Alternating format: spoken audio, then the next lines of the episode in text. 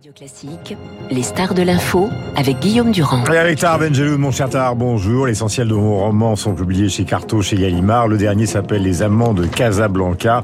Et je le disais tout à l'heure, quand on, a commencé à bavarder avec Renaud Blanc, c'est l'histoire d'un couple. Hein, il s'appelle Nabil et Lamia. Ce sont de, de, jeunes et brillants étudiants en médecine et en pharmacie. Lui va être pédiatre. Ils ont une espèce de vie tranquille. D'ailleurs, vous considérez et vous expliquez que les habitants de Fès, en général, bien qu'ils soient originaires de Fès, sont des gens qui sont tranquilles traditionnaliste, etc. On a l'impression d'une eau qui dort dans ce couple. Et puis ce couple va complètement exploser sous la pression de la sexualité et du mensonge.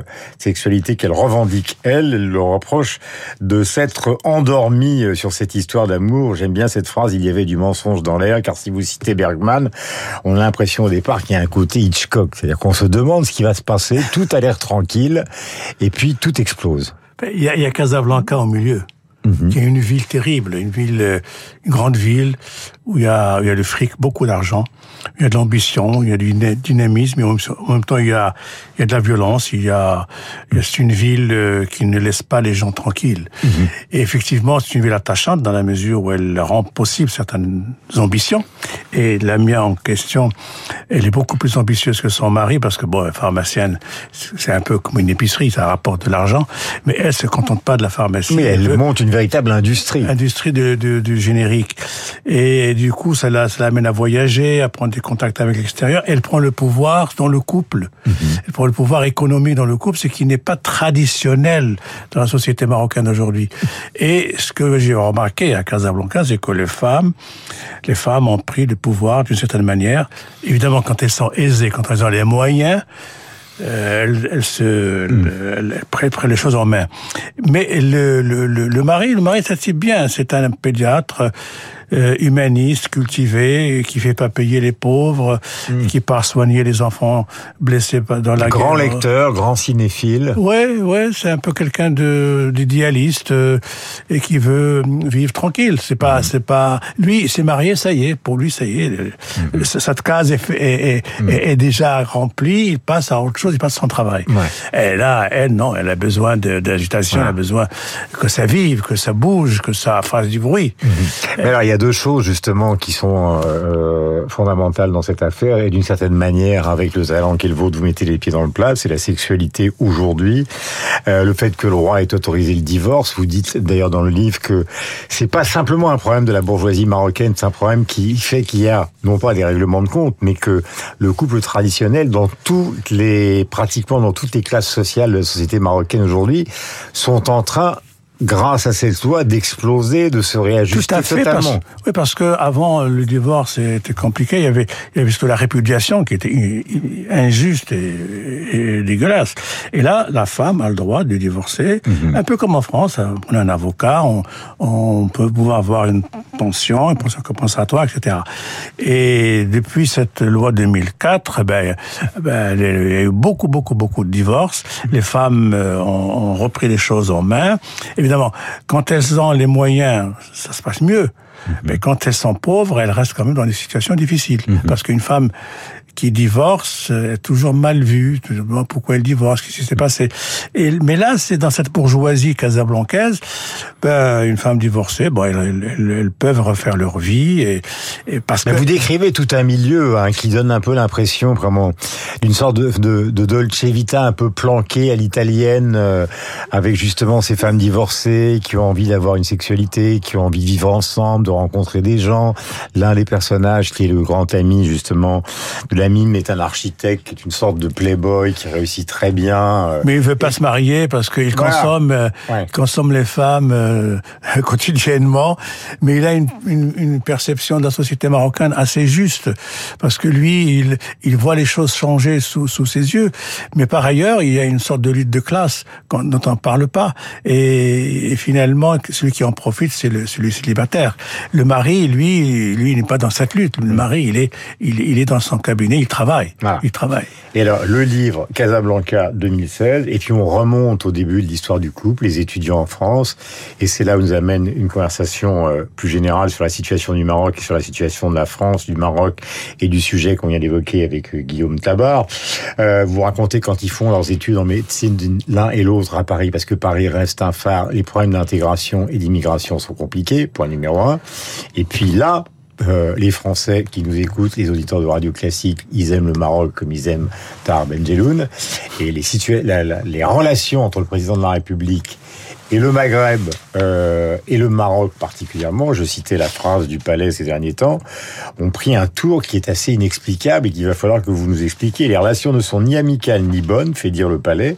Donc Mohamed VI, pas plus entre les deux gouvernements qu'entre le palais royal et l'Élysée. Mais que s'est-il passé, ben, D'abord, euh, il s'est passé un, un, coup, de fil qui qui était très très maladroit de la part de Macron. Enfin, ce sont des choses euh, qui sont pas officielles. Hein. Ce que j'ai entendu par-ci par-là. Et Macron était en colère parce que il reproche au Maroc d'avoir été écouté par le système Pegasus. Mhm. Or, le roi n'a pas écouté. Il lui a, il a assuré sur son honneur qu'il n'a pas écouté. Mhm. Et là, Macron lui a fait une remarque très désobligeante et le roi n'a pas n'a pas supporté. Hmm. Mais est-ce que c'est l'affaire des visas qui a aussi tout compliqué? C'est-à-dire qu'on est dans une L'affaire des visas, c'était c'était une, une, une, une, punition collective pour tout le Maghreb, une punition collective. Alors alors que le Maroc, par exemple, moi j'en ai parlé avec l'ambassadeur et le consul du Maroc à Paris, ils recevaient des, des, des clandestins, mais ils n'étaient pas tous marocains, ils étaient tunisiens ou algériens ou libyens. Et le Maroc, il dit, moi je prends mes citoyens, je peux pas prendre les citoyens des autres. Et là, c'est les Darmanin et puis ça, ils ont pour eux tous les magasins se valent. Non, il y avait il y avait, il y avait un problème là-dessus. Et là, il y a une punition. Et la punition, qu'est-ce qu'il a qu'est-ce qu'il a fait? Avec les visas, ils ont commencé à punir les gens. C'est-à-dire qu'il y avait un procureur du roi, un ancien ministre, un député, une, une troupe de musique empêchée de rentrer en France mhm. à cause de ça, et c'était c'était pas bien. C'était ça, ça a fait vraiment une détestation. Cette incompréhension qui fait que d'un côté, on a besoin de régler nos problèmes de l'immigration, Gisbert en parlera derrière vous, euh, et en même temps, le fait que ça soit perçu comme quelque chose d'injuste aboutit quand même à une situation qui fait que nous sommes fâchés avec les Algériens, bien qu'ayant reconnu euh, ce que considèrent comme étant leur propriété Sahara occidentale, alors que les Marocains ont toujours fait de cette affaire euh, une affaire centrale. Et c'est aussi une des raisons pour lesquelles on est fâché avec le royaume donc on a l'impression de quelque chose qui est en train de s'écarter de plus en plus. Quoi. Ben, euh, Macron a réussi. silence total. Macron a réussi à se mettre à dos tout le Maghreb. il n'a pas que le peuple français qui, qui est mécontent de lui, il y a aussi le, le, le, Maghreb. Mhm. Par maladresse, il est maladroit. Il, euh, je pense que il n'a pas la d'expérience d'un Chirac ou d'un Mitterrand qui avait qui, qui, qui, qui avait une, des relations un peu spéciales avec le Maroc, d'amitié, des mhm. relations particulières entre chefs d'État. Mhm. Il n'a pas compris ça. Il n'a pas compris ça. Et puis euh, le Maroc, c'est pas l'Algérie. L'Algérie ne donnera rien ah, Macron. Il pense que il, pense que l'Algérie va, va, va se réconcilier avec l'Algérie a besoin de culpabiliser la France à l'infini. Jamais il ne va renoncer mhm. à cette euh, rente mémorielle dont parlait Macron. Il a fait le choix d'Algérie son droit, mais il peut pas négliger le Maroc. C'est pas, pas normal. Vous parliez d'une entité Tarbenjeloun qui est justement, je rappelle le titre du livre, les amants de Casablanca. Alors, je le disais tout à l'heure, hein, c'est construit comme un flashback. qui a la crise du couple, l'apparente tranquillité, et puis on remonte année après année la façon dont ça se délite euh, entre justement Lamia et Nabil. Et puis en, fond du roman, vous parlez des, de la modification fondamentale de la société marocaine et en même temps les islamistes qui sont présents. On vient de voir ce qui se passe euh, en Tunisie euh, dans une synagogue. Alors nous de l'extérieur, on ne sait plus très bien exactement bah, ce, qui, ce, qui, se passe chez vous et justement euh, euh, dans dans dans l'ensemble du Maghreb. Est-ce que les islamistes fondamentalement tiennent cet ensemble géographique, même si ne pas eux qui sont au pouvoir Alors, Ou est-ce qu'ils sont ultra minoritaires Non, au Maroc, c'est, la question islamiste a été plus ou moins résolue par, la, par les élections, les dernières élections démocratique. C'est-à-dire qu'ils étaient au pouvoir pendant deux législatures, pendant dix ans, mhm. et les dernières des, élections, ils se sont passés de 125 députés à 13. Donc, mhm. le peuple les a rejetés. Ils sont là. Ils, ils, Ils sont dangereux. Il, il, il, par exemple, là, en ce moment, il y a une discussion pour euh, renouveler et moderniser le code de, la famille, et ils, ils, menacent de manifester, etc. Ils sont toujours là, mais ils sont pas dans cette perspective de violence. Quant au terrorisme, ben, le, le Maroc est un, euh, c'est un pays qui lutte le mieux et le plus efficacement contre les cellules terroristes. Toutes les semaines, on repère, on démontait les cellules qui, qui préparaient des, qui préparaient des attentats. Donc on a Maroc, bénéficié d'ailleurs au moment des attentats euh, terrifiants en France. Euh, le Maroc a beaucoup aidé la France, oui, oui bien pour, sûr. Parce pour identifier. Il a un système de, de, de renseignement et de, de, police qui est très efficace et il aide euh, l'Europe en, -hmm. en, général. Ça, pas, pas un secret. Il, il, il, le renseignement, la police marocaine, les renseignements sont, il, elle, il donne des informations. C'est pour ça que la brouille entre le Maroc et la France actuellement, elle est stupide, elle est, elle est ridicule. Et Mais elle est irrémédiable, d'après ce que vous dites. Non, non, non, ça va, ça va, ça, ça va s'arranger, euh, mais bien sûr, euh, avec le changement de, de régime. Question, la dernière, c'est celle de la sexualité. Vous avez écrit même sur Giacometti, sur Delacroix, euh, les orientalistes. La sexualité, parce que là, je suis très très poli, euh, et parce que nous sommes le matin, que nous sommes tranquilles tous les deux, mais c'est vrai qu'il y a beaucoup de scènes euh, à caractère sexuel, euh, et d'ailleurs, euh, c'est tout à fait normal, c'est la vie dans ce livre, donc Les Amants de Casablanca. On a l'impression que maintenant, on est à livre ouvert au Maroc sur cette question-là, en tout cas dans une grande partie de la jeunesse.